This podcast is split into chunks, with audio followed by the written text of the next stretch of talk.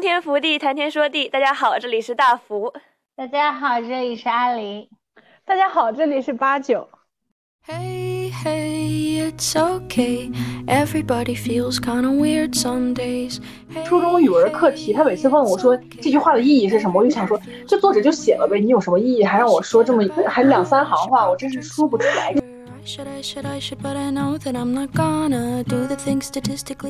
我就觉得人生意义它就是一个很模糊的，每天你可能都在变的。类似于我今天早上起来，然后我特别想吃甜食，我人生的意义就是我今天上完课，我工作完，我就去找好看的甜食店去吃甜食。对，这就是我当下的意义。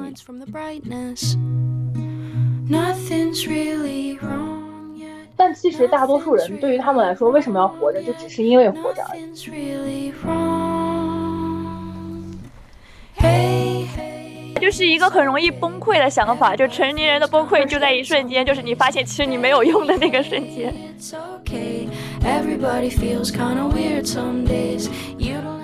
就是他都不知道自己为什么活着，那有可能说我活完这辈子我还是不知道，但这并不会影响到我的非常，就比如说我感知快乐的能力。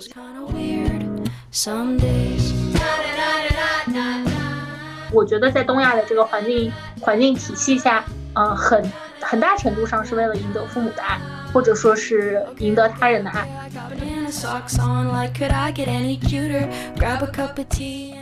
但是本来人生也就可以这么过吗？我记得也有一个比较有名的说法，就是我本来今天晚上要死，想到明天早上，嗯，还有一碗热汤饭要吃，就没有死。到了明天，又想到后天海棠花要开，所以就想说后天。这样一天一天下来，人也就老了，到时候该死就也得死了。and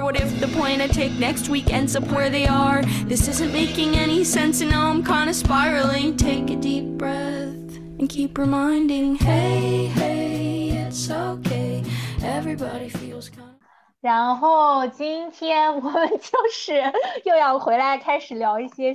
嗯哲学的问题了，一些严肃的聊一些虚头巴脑的东西啊。我先来介绍一下八九，八九是我在伦敦这边认识的朋友，然后主要也是因为我之前租房比较困难，然后最近来八九家嗯蹭住蹭住蹭住一段时间，所以正好他现在就在我旁边录制。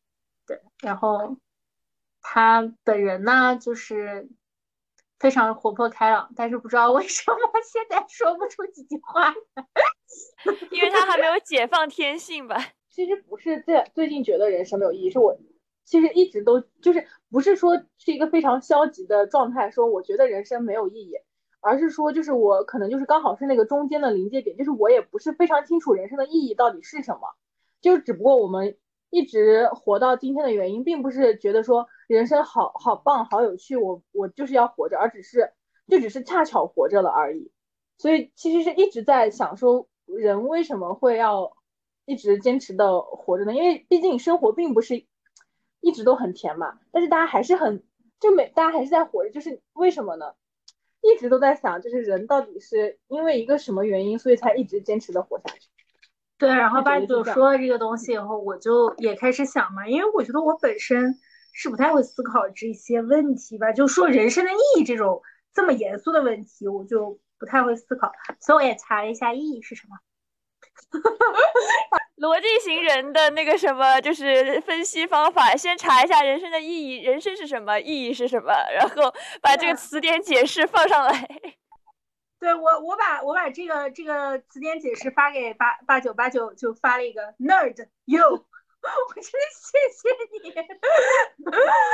总之，意有四个呃，意有四个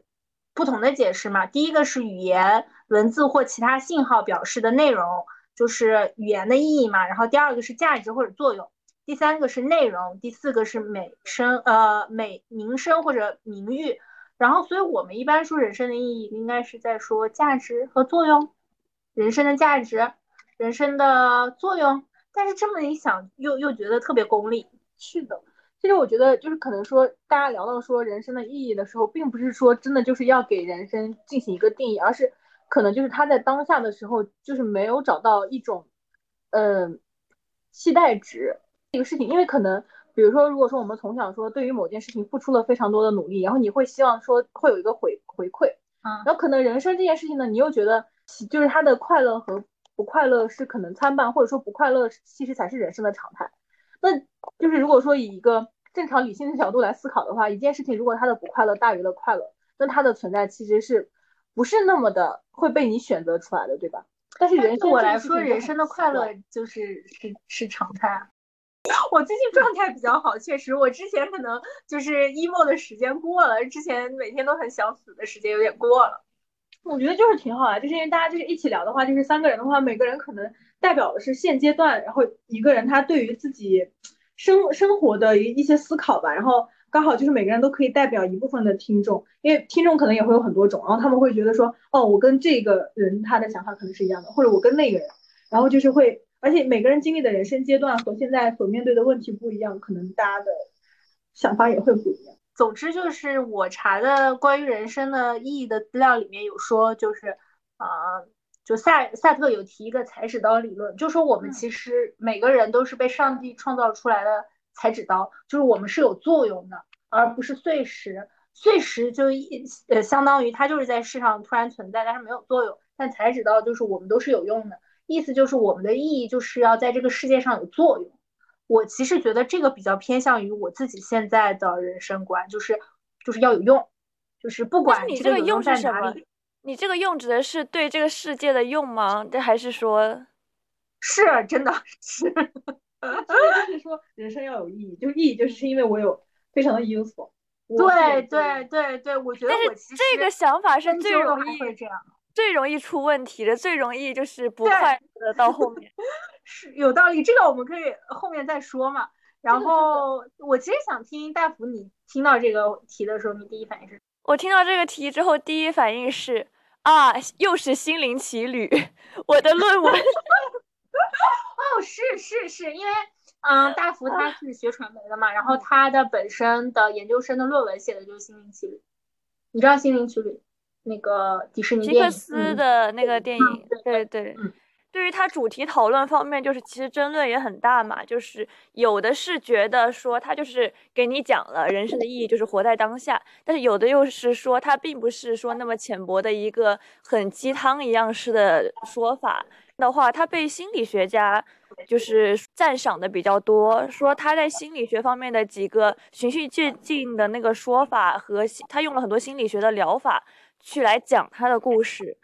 因为其实像你说萨特，或者说跟萨特纠缠比较多的加缪，他们 比较是那种类似于活在当下存在主义嘛。然后就有很多人说，他们这种说法是因为他们都是有钱，然后那种在好的学校里面读出来的公子哥，然后他们认为的这种活在当下，就是因为他们没有什么好愁苦的，他们愁苦的那些哲学的东西，就是属于。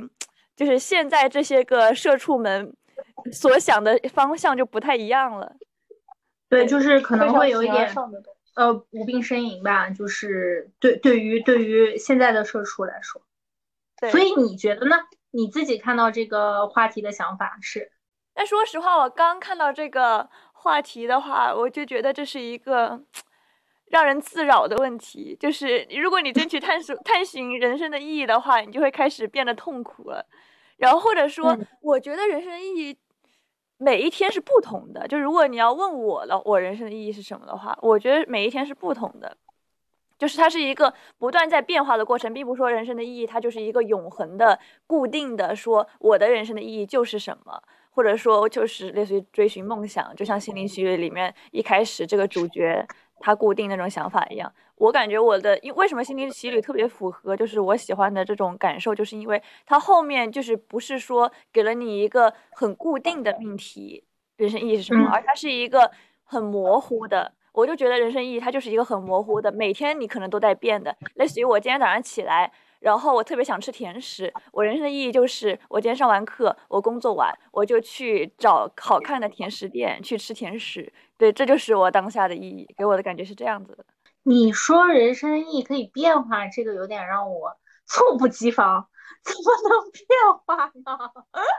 人生的意义怎么能变化呢？就是我一直对于我来说，就是人生的意义就还挺恒定的。因为我之前看到有一个破题，就是说说，如果你把自己人生的意义就算做成，或者说你幸福的定义就是达成目标的话，这样你达成目标了以后就会觉得非常空虚，然后这样你永远都达不到你自己想要达到的比较舒服的状态嘛。然后我就想说，哦，行，那幸福就不是达成一个简单的目标，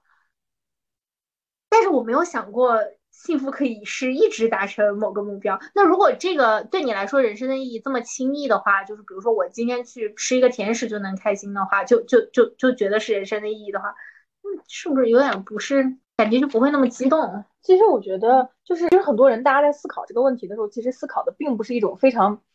大的、非常哲学层层面的事情，可能这一个事情反映到日常生活中，就是说。呃，活着为什么要活着？对，人为什么要活着？或者说，就比如说我今天早上起来，然后我觉得没有一些让我很期待的事情的话，那我为什么要活着？就，但其实大多数人对于他们来说，为什么要活着，就只是因为活着而已。就可能就是我早上起来，然后我为什么要活着？就我也不知道我为什么要活着，只不过是就是我也不想去选择死亡，我也不想去选择活着，只是我现在的状态是活着，所以我就继续活下去而已。就是就像一个就是车轮一直在转。就是它只是转而已，就包括你刚刚说那个裁纸刀理论，就我会觉得那，可是我觉得可能每个人生下来，可能他不是个裁刀，每个人都是一块小石头呀。我也觉得，我也觉得，我听完那个裁纸刀理论，我就感觉好像人人更像是那个石头。对，而且万一就比如说万一，比如说就大家都说大家都是裁纸刀，然后有一天我突然发现说，哦，怎么只有我是个石头啊？这这怎么办？所以就是要相信天生我材必有用嘛。就但这个想法就是一个很容易崩溃的想法，就成年人的崩溃就在一瞬间，就是你发现其实你没有用的那个瞬间，你发现你是个小石头。然后我就觉得，就你，我觉得是每个人其实可能是非常的独一无二，但是并没有那么的不可替代。可能在某些方面来说，可能就是从从一个人类学角度来看，其实大家就都是一些就是就是嗯差不多的小石头，就是。你说这个多一个石头少一个石头，其实也不会造成一个非常大的问题。然后那那石头它存在和不存在，其实就是嗯，但是人家哲学家也说了，说就是就是因为虽然说每个人都是不可替，都无非是不可替代，但每个人也都是这个世界的重要组成部分啊。但是我去探索人生的意义这个概念了之后，我会觉得相对于哲学方面、心理学方面，对于这方面的探索是我更赞同的方式。对，就是之前，呃，简单讲一下，就之前那个什么，类似于从弗洛伊德和那个阿德勒的，就是他的学生。一个叫做弗兰克尔的人，他探索的心理的意义，他是等于是把这个当做当做了一个心理学上的疗法，叫做意义疗法。然后他这个东西呢，他就是说人生的意义，并不是说人生意义是一个固定的东西，而是说人他活着就是有一种求意义的意志，他的就是说人性最深处最本质的这种内在力量，他就是想去探寻人生的意义，它是你人生的一种动力。就类似于弗洛伊德不是说就是快乐原则，人生的动力就是为快乐原则，或者说利比多这种。阿德勒不就是那种自我超越的意志嘛？但是他认为就是类似于人生活的动力就是求意义的意志。对，然后就是所以说，就因为我自己有的时候就可能会想这个问题，然后呢我也会就是可能会看一些这方面的书籍，但有的时候并不就很多的书籍它可能真的就是心灵鸡汤，它就是想要告诉你说人生的意义是这样，然后想要让你说。变得快乐起来，说啊，我找到了我人生的意义。但其实我觉得很多的时候，其实并不是会，就是你不知道人生意义的时候，我以前会觉得这可能是我需要去找到人生的意义。现在我觉得可能我也不是非常着急要找到人生的意义，因为我觉得并不是每一个人他都能知道自己的人生意义是什么，就是他都不知道自己为什么活着。那有可能说我活完这辈子我还是不知道，但这并不会影响到我的非常。就比如说我感知快乐的能力，就是并不是说一定要诉求一个答案，就是我只是知道说这件这个东西是我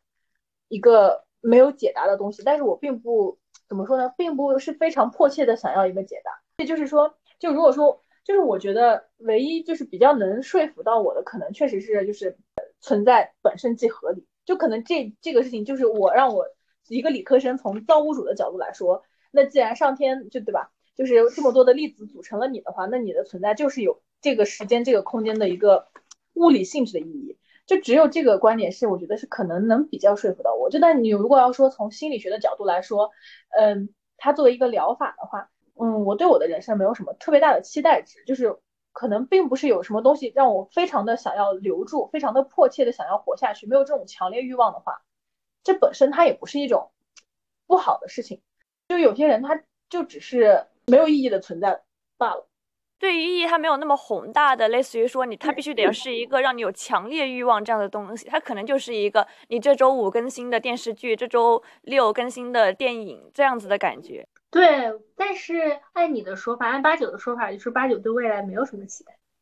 不是，就只是说，比如说这个周末我要去，假如说我要去吃一个非常好吃的东西，我会觉得啊，太好了，我真的很想去吃。但是这个东西就像我在看一个，呃，我昨天跟阿林有讲啊，然后说。就比如说我我我要说这周末有一个特别开心、特别期待的事情，就像我在看一个电视剧，然后看到那一集，我就会想说啊，下一集是什么？然后这个女主是不是跟女配撕起来了？就我也是会有期待，说下面的剧情是什么？嗯。但是如果说，比如说我现在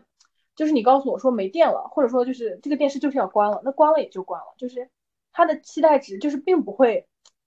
就是高到我觉得说可以让我从心理层面上说我的人生可以为此而停留，就是就是。是有期待，但是这个期待也是可以就是随时被割舍掉的。而是我觉得可能每个人对于自己人生的定位或者意义或者感知是不太一样的。那这个也不算是一种就是比如说心理问题什么的，可能就是，嗯，就刚开始觉得可能说，如果说我觉得我的人生没有意义，别人的人生都很有意义，那我就要努力寻找说，哎，他们都有，那我也得有个意义。但后面好像就觉得开始跟这件事情共存，就是，就是我并不知道我生命的意义是什么，但是，就是这个我是可以跟这个问题一起共存的。就有一天，也许当我听了很多别人人生的意义、快乐的时候，我也许会发现说，哦，可能我也是，哦，我能找到，或者说可能我这辈子就是找不到。但还还，我觉得还有更更有一种可能，就是说这个世界上本来就是没有这个答案的，所以就只是一个。就他这这个事情，现在就可能就变成了它的存在本身。就这个事情，它就是存在，但是并没有一种很消极或者很积极的态度，可能是有点这样。我最我之前就是八九有给我发信息说，嗯，如果说能够让我，比如说他他有给我发就是别的网友的信息。说就是，如果说，呃，如果说能够让我还在这个世界上特别特别有留恋的，就是说我我的妈妈，我的家人会很希望我，呃，留就是在这个世界上好好活着嘛。然后我就说，可是未来的那个也会很希望你好好活着呀。就是你如果好好活的话，就就是未来会有一个你啊，比如说在吃到特别好吃的东西或者感受特别幸福的瞬间的时候，会想说啊，幸好我当时没有选择去。呃，就这个游戏我不玩了，但是八九就 get 不到我这一点，八九就是。对，这样说吧，这样说吧，八九你有什么喜欢的东西、爱好或者兴趣吗？真的，等一下，就是没事儿没事儿，就是感觉有一种就是 心理治疗的感觉。不不不，我我就好奇，我只是说在这个话题下面我好奇这件事情。嗯，就你觉得我可能是对生活特别低欲望的人，但是就我觉得。就我的朋友的话，应该会知道，说我对生活不是一个非常低欲望的人，就是我会有很喜欢的东西，很快乐的东西，但就相当于，就是这所有的喜欢和快乐，它都是作为生命的一个子集，就是，但这个大的合集我都可以不要，所以这些子集它只是归属于这个，就是归属于这个里面。就比如说像刚才说，嗯，之后就是我会有一天我会感激现在自己就是依旧活着去体验那些事情，就是我觉得。就可能当就体验到了，确实也挺快乐，但是也并不会说，就是让我快乐到说感激自己的。就我不知道我有没有讲清，就是它是一个真的就是一个子集的那个东西，但是你可以把那个合集整个不要的话，它的子集不管是它的快乐还是不快乐，它都是那个合集的一部分而已。你现在对你来说，生活是悲伤大于快乐的？没有。你现在对你来说，悲伤和快乐是各占百分之多少？就是我觉得这个是跟就是比如说一段时间的心态有关，那这个我觉得是每个人都会嘛。就是我状态好的话，我就快乐；状态不好就不快乐。但是呢，我觉得就觉得生活无意义感这件事情，它跟我的状态不是非常的有挂钩。嗯，然后呢，而且我觉得，所以我其实也想说，生活的意义跟幸福感有挂钩吗？就是说不一，就是从我这的话，我觉得可能不太一定，就是。我现在都可以跟它共存，就是它并不影响我体会快乐。啊，所以就算你每天都很幸福，你也不会想说我对这个世界非常留恋，你就觉得对到这里也就可以。对，这就是点。啊，是因为你会在体验幸福的时候给呃害怕幸福的流逝，所以觉得到这里就可以吗？还是说你觉得我已经体验到了也就够了？就是可能因为我是一个就是比较理科思维的人，就对我来说，人的构成就是有一堆粒子。如果有一天我死了，就是我就会回归于最原始的粒子。那粒子它是可能是没有喜怒哀乐的，那回去也就回去吧。就比如说我就是一颗小石头，那就石头就石头吧，就是最后还是一个石头，或者这个石头没了，没了也就没了吧。但石头就不能呃体会更加复杂、更加不一样的人生情感了吗？我觉得你是那种就是非常想要去体验不一样的东西，这些东西会给你带来一种探索的乐趣，就哪怕不管是好的还是不好的。对对，然后就是嗯，可能这些东西的乐趣就是也就是，就像你看一本书，那个书里的故事再吸引你，你都是可以把那本书合上的。那你有什么生活仪式感吗？因为我我大概知道这个概念了，而且我发现就是他的这个说法其实是跟弗兰克尔就是强调就是人的这种就会产生的虚无感的原因是有一部分有点相似的，就是类似于他认为人的虚无感就是一个是自我的不完整，一个是活于暂时，一个是与过去未来的割裂。我和阿林有一个是什么呢？就是我们对于未来和对于过去。的这样子，它是一个完整的连续性的想法，类似于我会觉得可能过去我经历的痛苦，它是一个很好的回忆，我甚至会把类似于这种过去的一些个点点滴滴是存在一起的这种仪式感，或者对于未来的这种就是期待的那种值是很强的，可能是有这样这方面类似于对于未来的体验之类的，然后所以它我们是不会产生很多的这种虚无感的感受的。嗯，仪式感我还挺有仪式感，真的，就是比如说我要是我要是比如说我要下班回家，我可能真的如果说阿林不在我家的情况下，我可能会真的会就是点熏香，然后看一本小说，就是会包括，就是我觉得我其实是一个很能感知到幸幸福的人，就是幸福感受能力很强。我并不是因为觉得很不幸，所以才觉得就是没有什么意义，包括就是。那就你说，呃，刚说富兰克林，就是当时我有段时间我也是去看了，就是富兰克林他追寻生命的意义。就其实说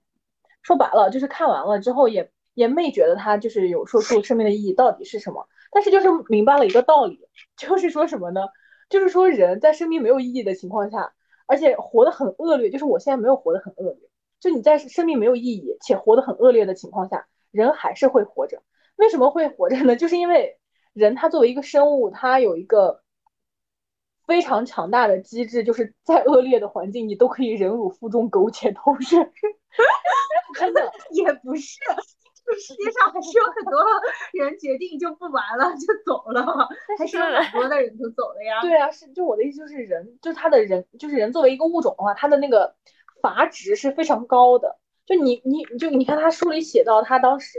他的一些过往生平，就你会觉得这样的生存环境，你就觉得你肯定是受不了。但是你就是你你通过阅读跟着他一步一步走到那个境地的时候，就你会发现。一个犹太人，然后跟集中营相关的这一方面，对，就你发现好像还能苟住，就所以说就是说，他是什么呢？呃、他是认为这这一方面，它是一种呃态度的价值。我后面也想说到的，就是他认为就是三种途径来发现生命中的意义嘛。他这个是其中一项，嗯、就是他认为这是一个你对生活的态度的选择，就是在类似于。在痛苦或者在其他的时候，你可能是因为理想、因为尊严、因为形而上的信仰嘛。但是这个方面也也是因为它不只是说对于现当下的一种暂时的快乐，就是你刚才说的类似于熏香啊什么之类的。但是我想说的仪式感，就是类似于你对过去和未来的连接的这种仪式感。然后类似于熏香啊，或者你现在的就是类似于吃个甜品之类，它其实是一个当下暂时的快乐。所以你暂时快乐完，它其实是会还是会感受到虚无的嘛，它不是一个连接过去和未来的完整连续性。按照你的说法，连接过去和未来的连续性类似于哪些？是因为对生活的期待吗？对，有对生活的期待，有对过去的就是回味的这种快乐，它其实都有算的。那我还那比如说我会，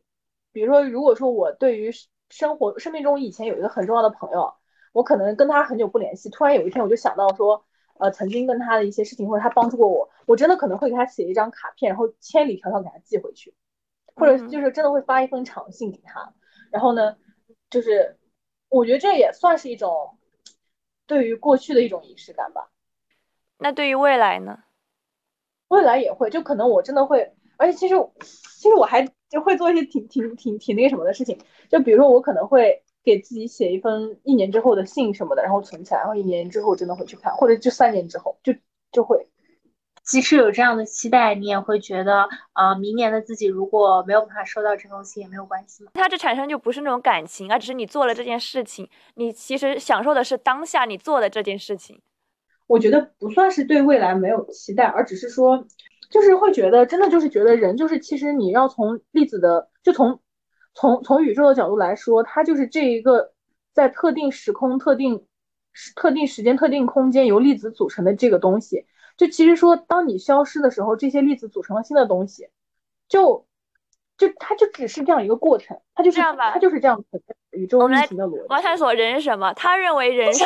粒子。他认为是人是粒子存在的东西，然后那阿林，你认为人是什么呢？人是由什么就是组成的东西呢？我自己比较偏向于人是意识吧。我觉得我思故我在嘛，我还是比较相信人是意识，人就是一种感知，就是我们也不知道我们是不是其实脑子都存在在一个大，嗯。就是大机器里，我们也不知道我们现在呃的身体是不是真实的，也许我们就是在虚拟的世界里啊，所以我会觉得人就是一种意识，就是我意识到我自己存在，这个就是人，我意识到我自己是个人，我我这就是个人，但是其实我我我我并不确定这种意识是不是真的。天呐，我觉得我受到了冲击。我觉得人是由人和人其他的连接网凝凝结而成，然后一种就是过去的回忆和就是一种感情存在的，就是很社会化的东西，然后是充满感情和回忆的一个东西。然后，而且我我受到冲击的原因就是，就是那个我认为人是由粒子组成，就是我觉得这是就是我觉得我在陈述一个客观事实，然后然后。然后你跟我说人是由意识组成，我也知道你在陈述客观事实，但是就突然觉得好像一个理科生 跟一个哲学生搭上了话的感觉，就是嗯，就是大家说的都挺有道理，但是只是只是呃，就是说大家大家虽然有道理，但大家有选择性的嘛，就是说你在认为人是什么样的时候，其实是相当于你在对世界的认知逻辑。我就觉得突然就你们一直在问我问题，我突然有个问题了啊，突然有个问题。就是说，就啊，就就你们那样分开的话，就比如说阿林的话，嗯，就是如果你觉得人的就是比较就是比较重要的，就是说有用嘛。那如果有一天你没有用的话，你觉得你的生命是，就是你会觉得你的生命是啊？所以说大福说就是我很危险嘛，我现在的意识就很危险。我的 我的我的生命非常。但是他这个说法其实我是想就是后面说的，就是日本有一个生活哲学，但是他是你的这个想法是他认为的意义组成的四分之一，就是有用这件事情。ikigai。Ikigai 就是生活哲学，它是 iki 就是生活，然后 gai 就是价值，它其实也是把这个判断成了一种生活价值嘛。不过日本那么资本主义的社会就是这样子的。但是它的四分之一是说，其中一个是一个是类似于呃社社会就是需要的事，就是你的有用这一说法；一个是你享受的事，一个是你擅长的事，一个是。你的这个事情能给你赚来的这个钱，也就是说，什么样的就是事情让你做起来觉得最有意义呢？是这个合成在一起产生的这件事情，这个工作可能是会让你觉得最有意义的工作。对，但是我我找到的这个理论其实也差不多，因为我看的这本书叫。呃，你以为人生的意义就是人生的意义吗？他就也是提出了人生意义的很多可能，呃，但是比这个就是更散一些，说可能是为了呃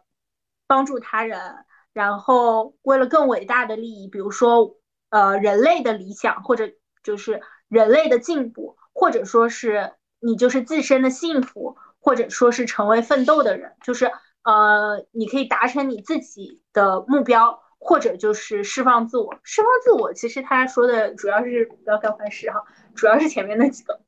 其实有点像，有点像。但是他日本的那个就是 ikigai，他其实另外有一个说法就是，呃，之前就是探索为什么冲绳的那些老人家他活那么长，然后就有人说他们。他们就说他们是类似于追寻这种 ikigai 的这种生活哲学在生活，就是他们所想的不是说长远的宏大叙事的那种人生的长远永恒不变的意义，而是说日常中中的那种生活小事，就是类似于简单的今天起床的理由是什么呀？然后，呃，就有人判断说找到 ikigai 的人是什么样的人呢？就是行动力极强、很积极的人，就类似于说啊。可能原来的这个热爱它不行了，那我就放弃原来热爱，然后我培养了新的热爱，但是我也在这种热爱是快乐的，然后或者更好的多方面的去认识了这个社会，适应了环境，然后经历了很多事情的这样子的人，他其实就是更好的能找到这种 ikigai 的人。嗯，就是如果说我的目标达成不了，我就赶紧换目标。就是，嗯，这个我可以换一个东西试试，或者看一换一个眼光去看待它那种感觉。嗯，我倒是我倒是看另外一本书，在说，呃，人其实或者说是大多数人，呃，活在世界上是为了赢得爱嘛，是为了赢得他人的爱。然后，呃，然后其实，呃，确实在这种，我觉得在东亚的这个环境环境体系下，嗯，很很大程度上是为了赢得父母的爱，或者说是赢得他人的爱。然后。有这么一个理论，说是感情充沛的人更容易获得成功，是因为他太想得到爱了，所以他会真的很努力。听起来好悲伤。但是如果对，如果是为了得到爱而存在的话，我觉得这种类型的人是最容易被 PUA 的。是这样，但是，嗯，就是我们我们一直在说要反 PUA 嘛，一直在说就是说不要恋爱脑，这个恋爱里。呃，爱里面肯定包含恋爱的，但可能也包含朋友的爱啊、父母的爱啊，或者说是，呃，比如说大众大众的爱啊，对吧？就是仁爱，这个可能都包含。但是我后来又在想，如果是为了赢得爱而存在，其实也蛮幸福的。我觉得挺浪漫的，有点浪漫，又幸福又浪漫又惨。我觉得可能你可以把它改成说是。为了想去体验各种不同的爱而存在，它就是一个自发式的了，那就不太相同了，就是在于你稳定自身了之后一个自发式的体验。但是想赢得爱，它就是为了去接收它了，这就是有种两种不同的感觉。但可能有些人他就是想要去赢得爱而已，就是他就只是觉得可能，比如说他获得满足感的渠道就是说我我赢得了爱，然后我就比如说我让这个人他对我很好，然后我获得了这种。朋友或者恋人之间的爱，我就会觉得他是对我精神价值的一种肯定，然后他又会觉得，哦，那我就会觉得我很有，就是我很有，怎么说呢？我很有意义，就觉得，哦，我觉得我的生命都被被需要被填满，然后我就觉得，可能这个，对，这个可能就是一个非常，就是是一个很开放的命题，就是我不觉得说这个事情它一定会有解，包括你们刚刚说有些，就比如说，呃，那个他会给出，就是比如说几种定义，那我觉得就是可能每个哲学家他们对。这个事情，他们都会对于人生、对于这个社会属性都会有一个自己的看法，就他们谁也说服不了谁。我之前有问过一个特别有意思的，就是说我当时问，就是当时是随口一问，然后就问到我旁边，就是我我当时是在跟一个朋友在撸串嘛，在大学的时候，然后就随口一问，就说说人生的意义是什么的人为什么要活着呢？然后他就是就是边吃然后边就是很随意，然后想了想跟我说，可能人活着，说说说。人活着就是为了活着吧，就活就是为了活着本身。但是，但是我当时突然一下就是觉得，就是有被他 shock 到。虽然我觉得他可能有可能真的就是吃串的时候就是随口随口搂了一句，但是我会觉得好像好像是有这么一点被说服到。就是生活期间挣扎的人，或者说最近很不顺的人，他可能真的不会觉得说我有很好的东西等待着我，就可能他每天一睁眼都要处理一些很烦的事情。那他。怎么说？留下的理由就是单纯的，就只是活着。就像那个，就像那本书《活》，就是活着里面。就说实话，当时我第一次看的时候，我也是非常的吃惊，就觉得啊，怎么都成这样了？就是最后就只有自己一个人了，对吧？然后最后感觉好像就是说，对于他来说，你说他的人生是快乐吗？也没什么快乐。他他有什么社会联系吗？他没有社会联系，他也没有任何的作用，但他还是活着。哎，大福，那你刚才说，如果说你觉得就是说人生的意义是在于人的一个社会网、社会价值，因为我之前也有觉得，不，这是人的意义，是这是我对于觉得我觉得的人的意义。但是我的意思就是说。你活在现在这个样子，就是像你说的，如果他觉得痛苦什么什么之类的，但是你这个活着，它就是意义嘛？它就是当下的这个痛苦，也是你活着的意义。因为我是觉得，嗯，是有一种体验这个意思在吧？就是我觉得你说体验不同的这样，即使是痛苦，即使什么，即使当下你现在正在做的某一件事情，就像是你可能撸串的时候问我人生意义是什么，我就说那就是撸串呢。那的确就是这种感觉，对于我来说。它是一个完就一直在变的事情嘛，对于我来说。这么一说，我和大福的区别是，大福大福比较注重内心感受，我还是比较 注重外部环境，就是很就是很很很可以被标亮的东西。就比如说我被人认可，它是一个非常可以被量化的。对我说的体验是类似于列出一百个我想做的事情的体验。大福好像想说的体验是我能够感受不一样的复杂的情绪的体验。啊。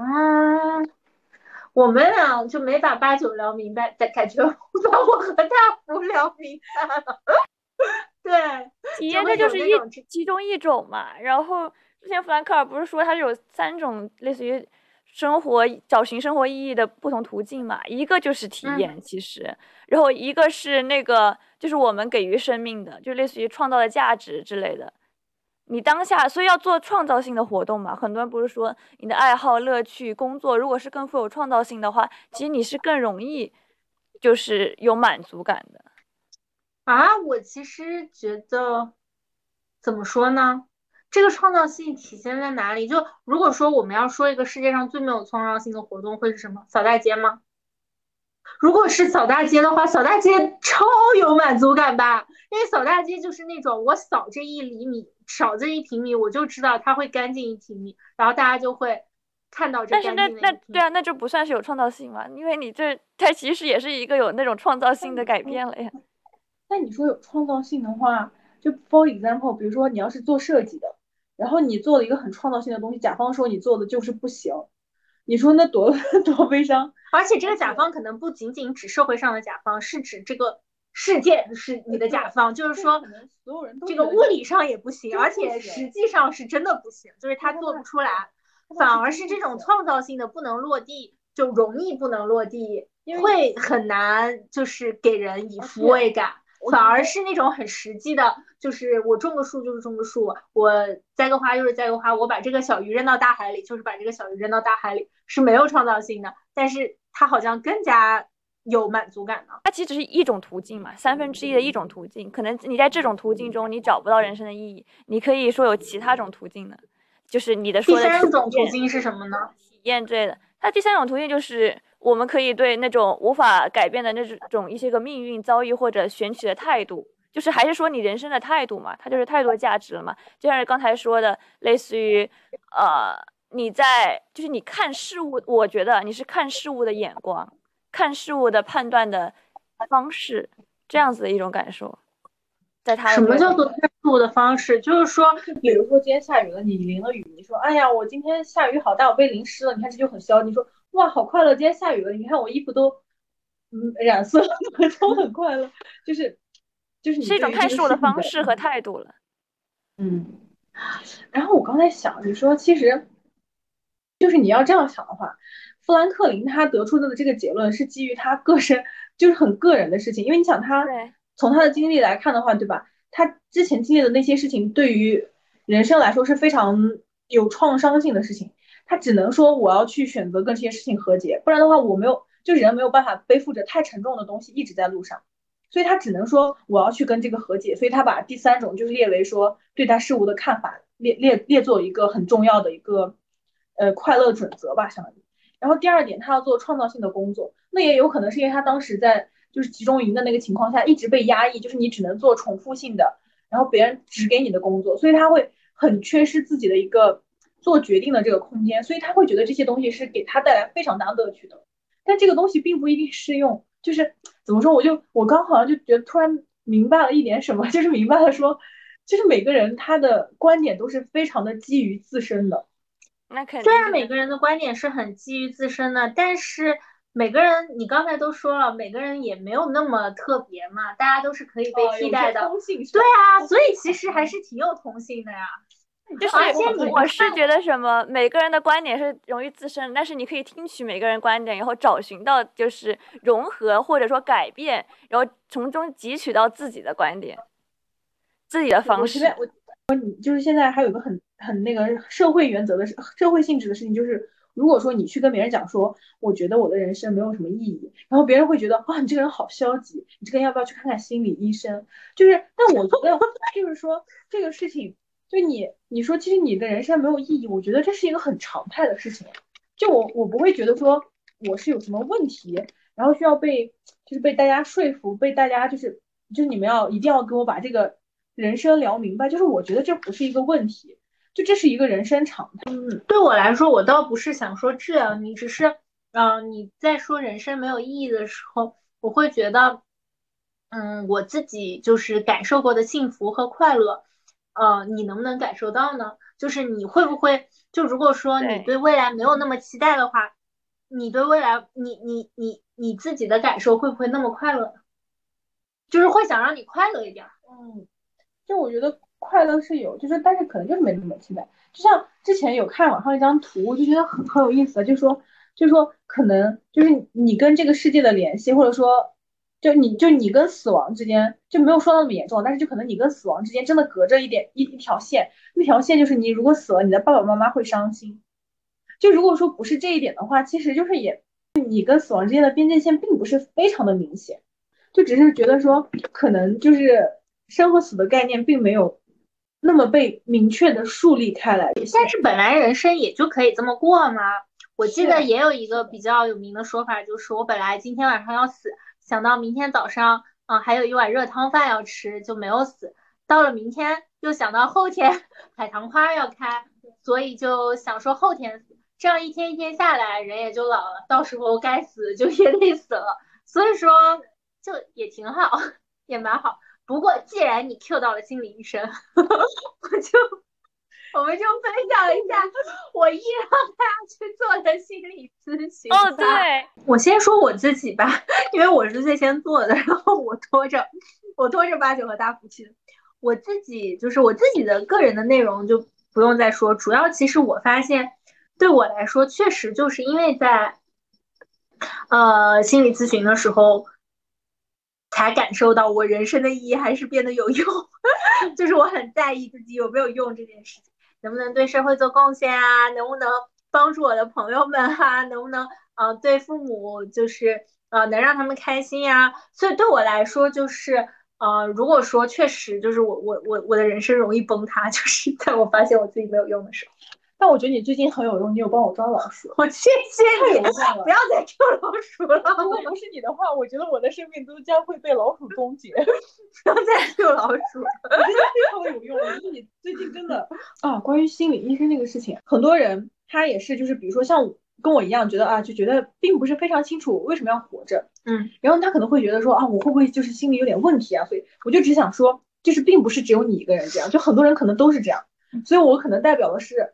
不只是一个我坐在这里听你们的，对吧？嗯听你们的分享人生的快乐，就可能真的是一类人坐在这里听你们分享，说为什么会觉得人生比较快乐，而且可能现在你们比较就是觉得 OK，我的人生意义是这样，然后有一天可能会突然觉得，好像这个曾经的意义不足以支撑我接下来，就是我觉得这可能是一个很动荡的过程。其实我觉得咨询师他更多的可能是想要让你说出你不能告诉别人的事情，嗯然后让通过一种发泄，然后来排排解你的情绪。然后就是我觉得还还挺不一样的，因为我之前想的是他可能会就是对吧，就是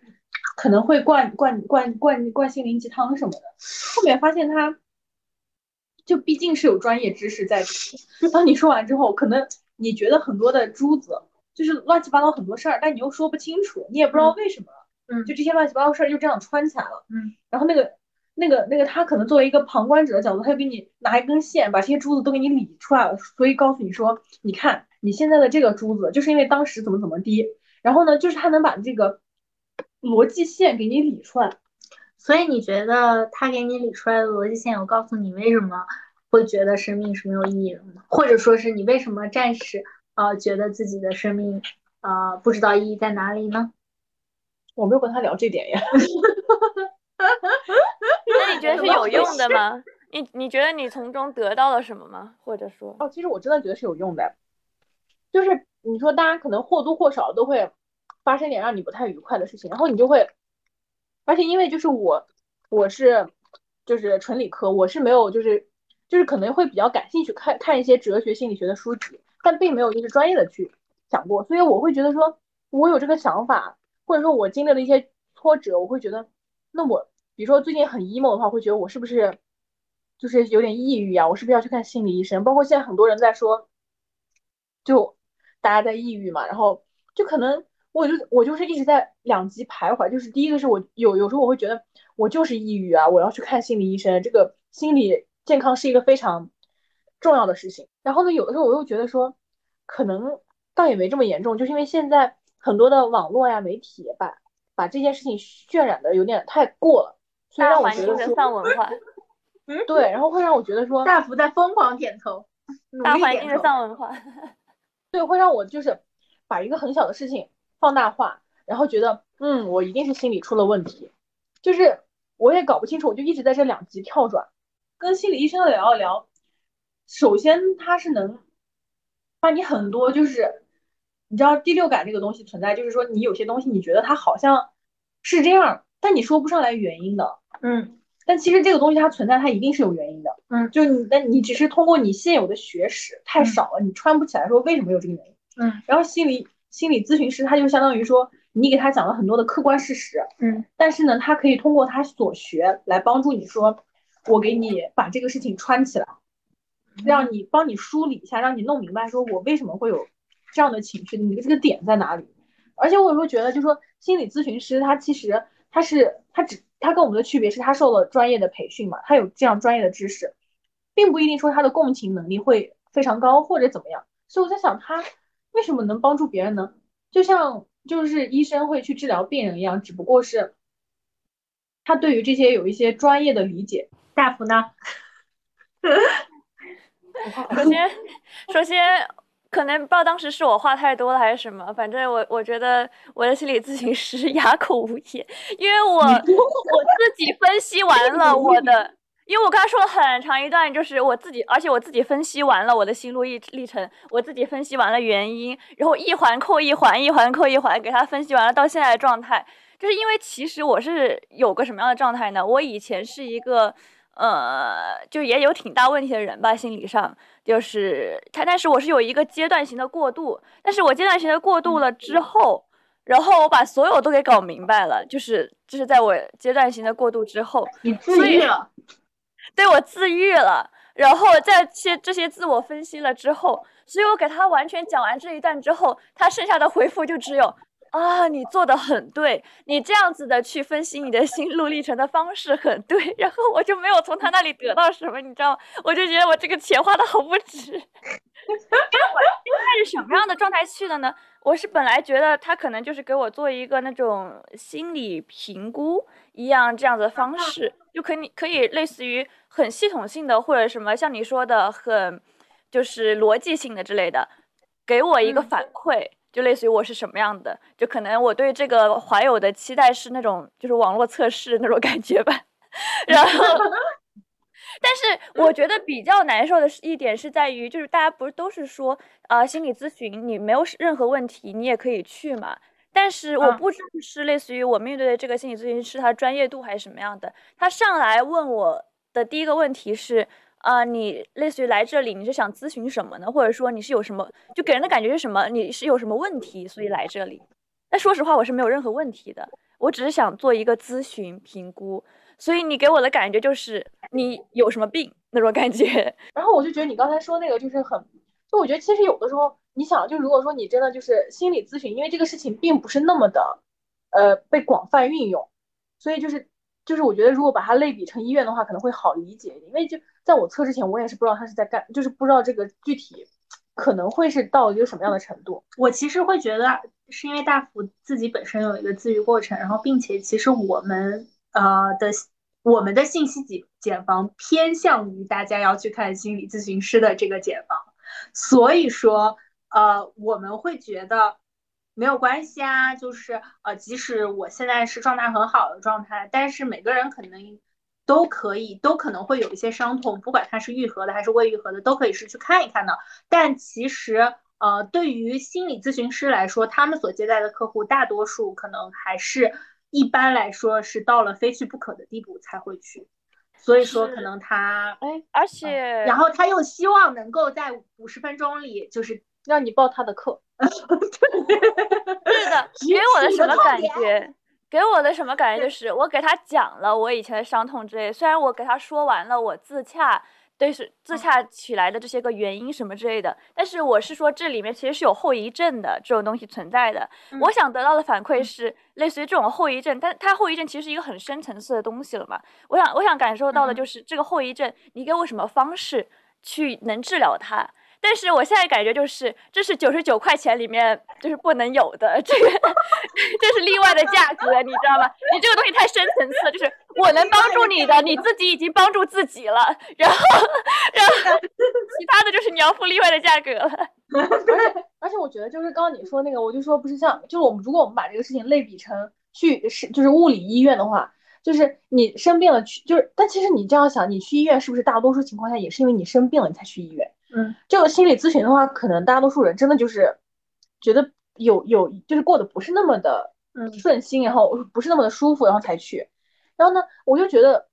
但是很多时候，就比如说你物理生病了，我就是哪疼我能感知到，但我心里话，我可能会觉得，可能比如说就是我最近心情不好，我忍一忍也就过了。就你也不清楚说，哎，我要不要去一下心理咨询啊？就是到不到那个程度，你就是没有这个概念，完全没有这个概念，就是说什么时候我就是一个需要去咨询的程度。然后，而且我觉得，呃，现在的就是心理咨询，就像你刚才说的，当时我也是觉得，其实我并不是非常想聊我就是不开心的事儿，因为我觉得也没啥可聊的。但但是呢，当时那个心理咨询师他就一副要等着我说点什么的样子，是，就是这也是一个让我很难受的事情，他就是会直击你的那种，因为你不是做一个评估嘛，测试，我可能就是。只是有一点点想法，然后选了那个，就类似于说，呃，关于死亡，你有没有考虑过什么？然后当时我选择是有过想法，是因为我的概念是，因为我经常会想死亡这个东西到底是什么，它是一个我很喜欢探讨的命题。然后他就开始在那里疯狂的跟你说，对，然后他就会开始类似于反问你，就感觉好像是抓住了你的一个什么小辫子，然后开始跟你问，然后就是你为什么会想死亡到底是什么东西？其实觉得就是这个这个心理咨询，那这样说话其实还不是很完善，就因为因为你说很多人他其实并不清楚说我健不健康，你说就是物理健康，我们每年还要去体检一下，你心理咨询是不是应该也就是比如说定期去。就是体检是可以，但是可能是我原本的概念做不完。对我原本的概念是体检，但是对我觉得他说话的方式给人的感觉并不像是，而是你有问题，你什么有问题？你这里疼，是不是这里有问题？这个感觉就是他必须得是哪里疼。可能他们自己自身也没有非常的就是充分认识到说他们可能是一个体检的工作，就他们自身的定位可能也只是。治疗就是现在可能心理市场它并没有非常的说，呃，就是对，就现在大多数还是你说有心理咨询，就是出了问题去治疗，这这也是就是我觉得才是就近近十十年可能才出来的这个事情，他们可能也没有就是没有把这个就是比如说心理定期检查作为一个比较怎么说呢？就像你说的。物理医院嘛，就是大家可能现在对于还是看病门诊这种比较多，但是对于这种体检这件事情，类似于年就每一年你要做个体检这种概念的心理上的概念，就好像没有。哦，然后还有一点就是，我觉得就是我做测试让我觉得当时比较印象深刻的点，就是在他之前要填一个表嘛，就是就是你大概心理情况的一个预估，然后当时填到表就说你有，当时就是说你有你有发，就是感觉到发抖。嗯，或者说，比如说你有听到一些别人听听不到的声音吗？我当时看到这个的时候，我就是有一种特别深的恐惧和无力感，就是因为我没有体验过。但是就是就是大家对于于你说抑包括抑郁症啊什么，这是最常见的吧。还有比如说狂躁症这些，你对于这些我们对于这些的认识，就只是说他情绪非常的不好，并且可能会想要轻生。对，然后就可能比如说包括发抖，然后心悸这些，你可能也是能想象得到的。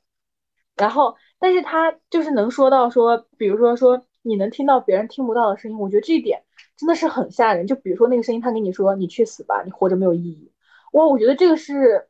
就是就是没有想到说，就是比如说有些人他们经历的这个心理的这个痛苦是，是一个远远超出我想象的程度。嗯，那就给大家就是简单科普一下，因为。我可能为什么能能到自驾这个程度，是因为在我最不好的那段时间，我看了大量的心理学书籍，然后 就是发抖这一方面，就是其实焦虑症就是可能很大程度上的一个反应，就是机体反应。如果你出现了躯体反应的话，一定一定这个时候一定要去找医生了，或者说你有一个。很大程度上重度的这个程度了，才会产生这种躯体反应，是完全需要激素药物进行控制的了。突然觉得心理健康这个问题还挺严重的，它会由一个情绪问题立刻转化为一个生理问题，因为我觉得会有激素问题。那是因为你的认识里人是由粒子组成，所以你不相信人的意识有那么重要。只有我这种哎相信人的意识比较重要的人，我才能理解这个心理问题。你怎么还拉踩呢？这就是理科生的思维，好不好？我们的理科生，大家站起来。我们用 受体细胞告诉他说，这个激素，这个受体是出现问题，激素的传播，神经递质的阻隔。好的。纯纯感受到了理科生思维。我最后列的一个就是话题是，就是我们说一说自己觉得人生有意义的时刻。好呗，好呗。当初我觉得人生没意义，不很宏大，不用那就先让我来说，因为我就是觉得人生意义的这个定义，它就不应该很宏大，它就应该是一个，就是类似于。我今天早上起来，哎，我今天早上要见我一个没有见过的朋友，然后这就是我觉得今天很开开心、快乐、快乐的一件事情。我觉得人生意义可能就是一一直探寻快乐的这种方式吧，或者你今天对今天的期待这种感觉。对，这是我的定义。我自己的话，从大一点的方向来说，就是我就是被批评人生意义宏大的那个人。我自己 从大一点的方向来说，我就是。我就是觉得，我既然活了，我就一定要在世界上留下一点痕迹，希望我留一点好一点的痕迹，这样，然后能，然后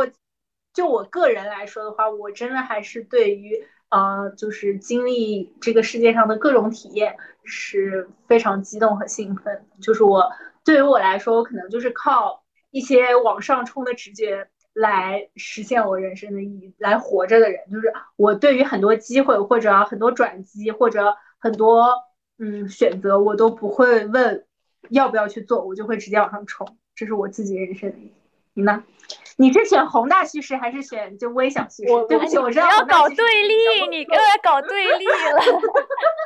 初中语文课题，他每次问我说这句话的意义是什么，我就想说，这作者就写了呗，你有什么意义，还让我说这么还两三行话，我真是说不出来。你不要再拉踩初中课文了，说你自己吧。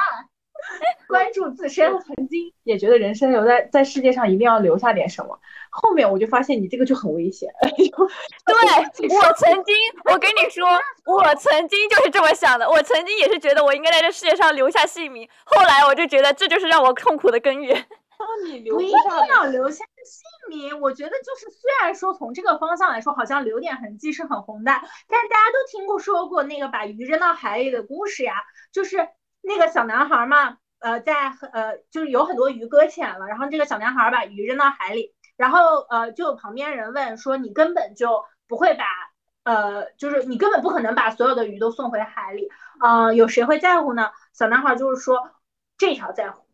然后这一条在乎，就是他每扔一条，这一条手里的鱼就是在乎的。这个故事。所以就是说。痕迹它可以是，就是比如说扬名立万，它也可以是很小的痕迹。就是我走，哪怕是就是说一个很很很，我觉得很浪漫，但可能有一些诡异的故事，就是呃，哪怕是你之后的骨灰，后来它长出了一棵树，啊，这是现在的一个新型埋葬方法，它也是个痕迹，而且也是个很好的痕迹啊。那其实这就有了呀，你把你的骨灰都收埋当成树，它就可，你就不需要再想。这个留下什么了？要实现是吧？尽快实现是吧？入土为安是吧？不管你的骨灰种不种树，最后你都会变成树，因为它毕竟能量守恒定律，它它定律它。但我要那棵树上面挂了我的名字，好不好？上面挂了个牌子，上面写了“阿里”两个字，好不好？那行吧，在你那你呢？你不要祸水东引，好吗？你不要拉踩别人。我说说你自己。我之前觉得就是生命不知道不知道是为什么活着，嗯，然后后面呢，我觉得慢慢的我就很我觉得很好的一点是，我学会了说，在我不知道为什么活着的时候活着，就是就是我觉得这点是很好，就是我所以生命的意义就是活着。然后我觉得我就那那也不一定，谁知道呢？生命的意义就是先活着，之后再说，是吧？就我觉得就是没有那么拧巴，就是我不再说我人生没有意义，然后我到底是什么意义呢？我就着急着去寻一个答案，我我不着急了，就是就是人生的意义可能是没有意义。然后呢，那如果说照现在火的话，那人生的意义可能我跟很多人一样吧，就是人生的意义就是活过今天，就是这样，每天都在想说，那我今天再多活一天，就就多活一天。我其实最后还是想说，但我觉得这不是悲观啊，就是非常，是非常，我觉得这是一个非常，就是我我可能宏大叙事对我来说不太行，就是我放的非常具体的事情，就是说我每天早上起来，然后说人生的意义是什么，然后就是说，嗯，活完今天，这是一个非常乐观的事情，每每活一天，你的日历上可以加一，嗯嗯，我我其实，嗯、我其实最后还想说，就是我真的想到，嗯、我们这一期不是讨论了很多人生的意义啊、幸福啊、人啊这些比较形而上的东西，然后，嗯、然后也聊到心理咨询嘛，就是说，嗯嗯、就是他给我们这呃给我们这些不太需要心理咨询的人的一些感受，所以今天的主题并不应该是就是生命的意义到底是什么，而是说不论你是多奇形怪状的人，这个世界你都不会是最奇形怪状的，就你怎样，只要就是每一颗石头都有自己的奇形怪状。最后突然每一个石头都有自己的奇形怪状，反正先往前冲吧，做一个滚石。先活。行吧，就算就算就是自己不能那个不能活出自己，也要恶心其他人，对吧？啊你这什么键盘侠言论？对呀，就突然它结尾来了。好的，我们今天到这里，拜拜。这个就是奇怪，就是这个 心理出现问题，这个消极人设立起来了。那这样吧，我就说我是虽然奇形怪状，但是乐观积极的八九。不要这么强调自己乐观积极啊！你你刚才不是一脸我不乐观积极，That's OK，我就是这么活着，没关系。对，你就是说我，然后我就是厌世言，不就这样子呗，有啥关系？我觉得我挺，我觉得我没有积不积极，你知道吗？但是你们跟我聊着聊着，我就觉得怎么感觉我就我只是想说，很多人都是这样的，就是像我这样的，就不是不积极，我们也是积极的，就是。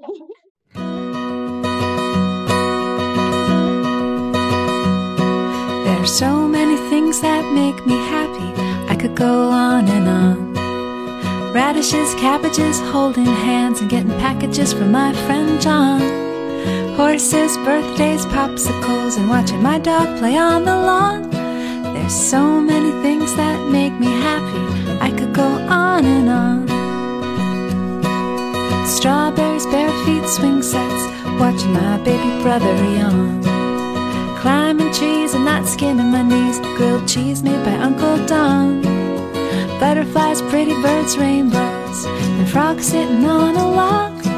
There's so many things that make me happy. I could go on and on when I'm feeling frustrated, mad, or just a little bit sad. I can think of my list of happy, and then I get so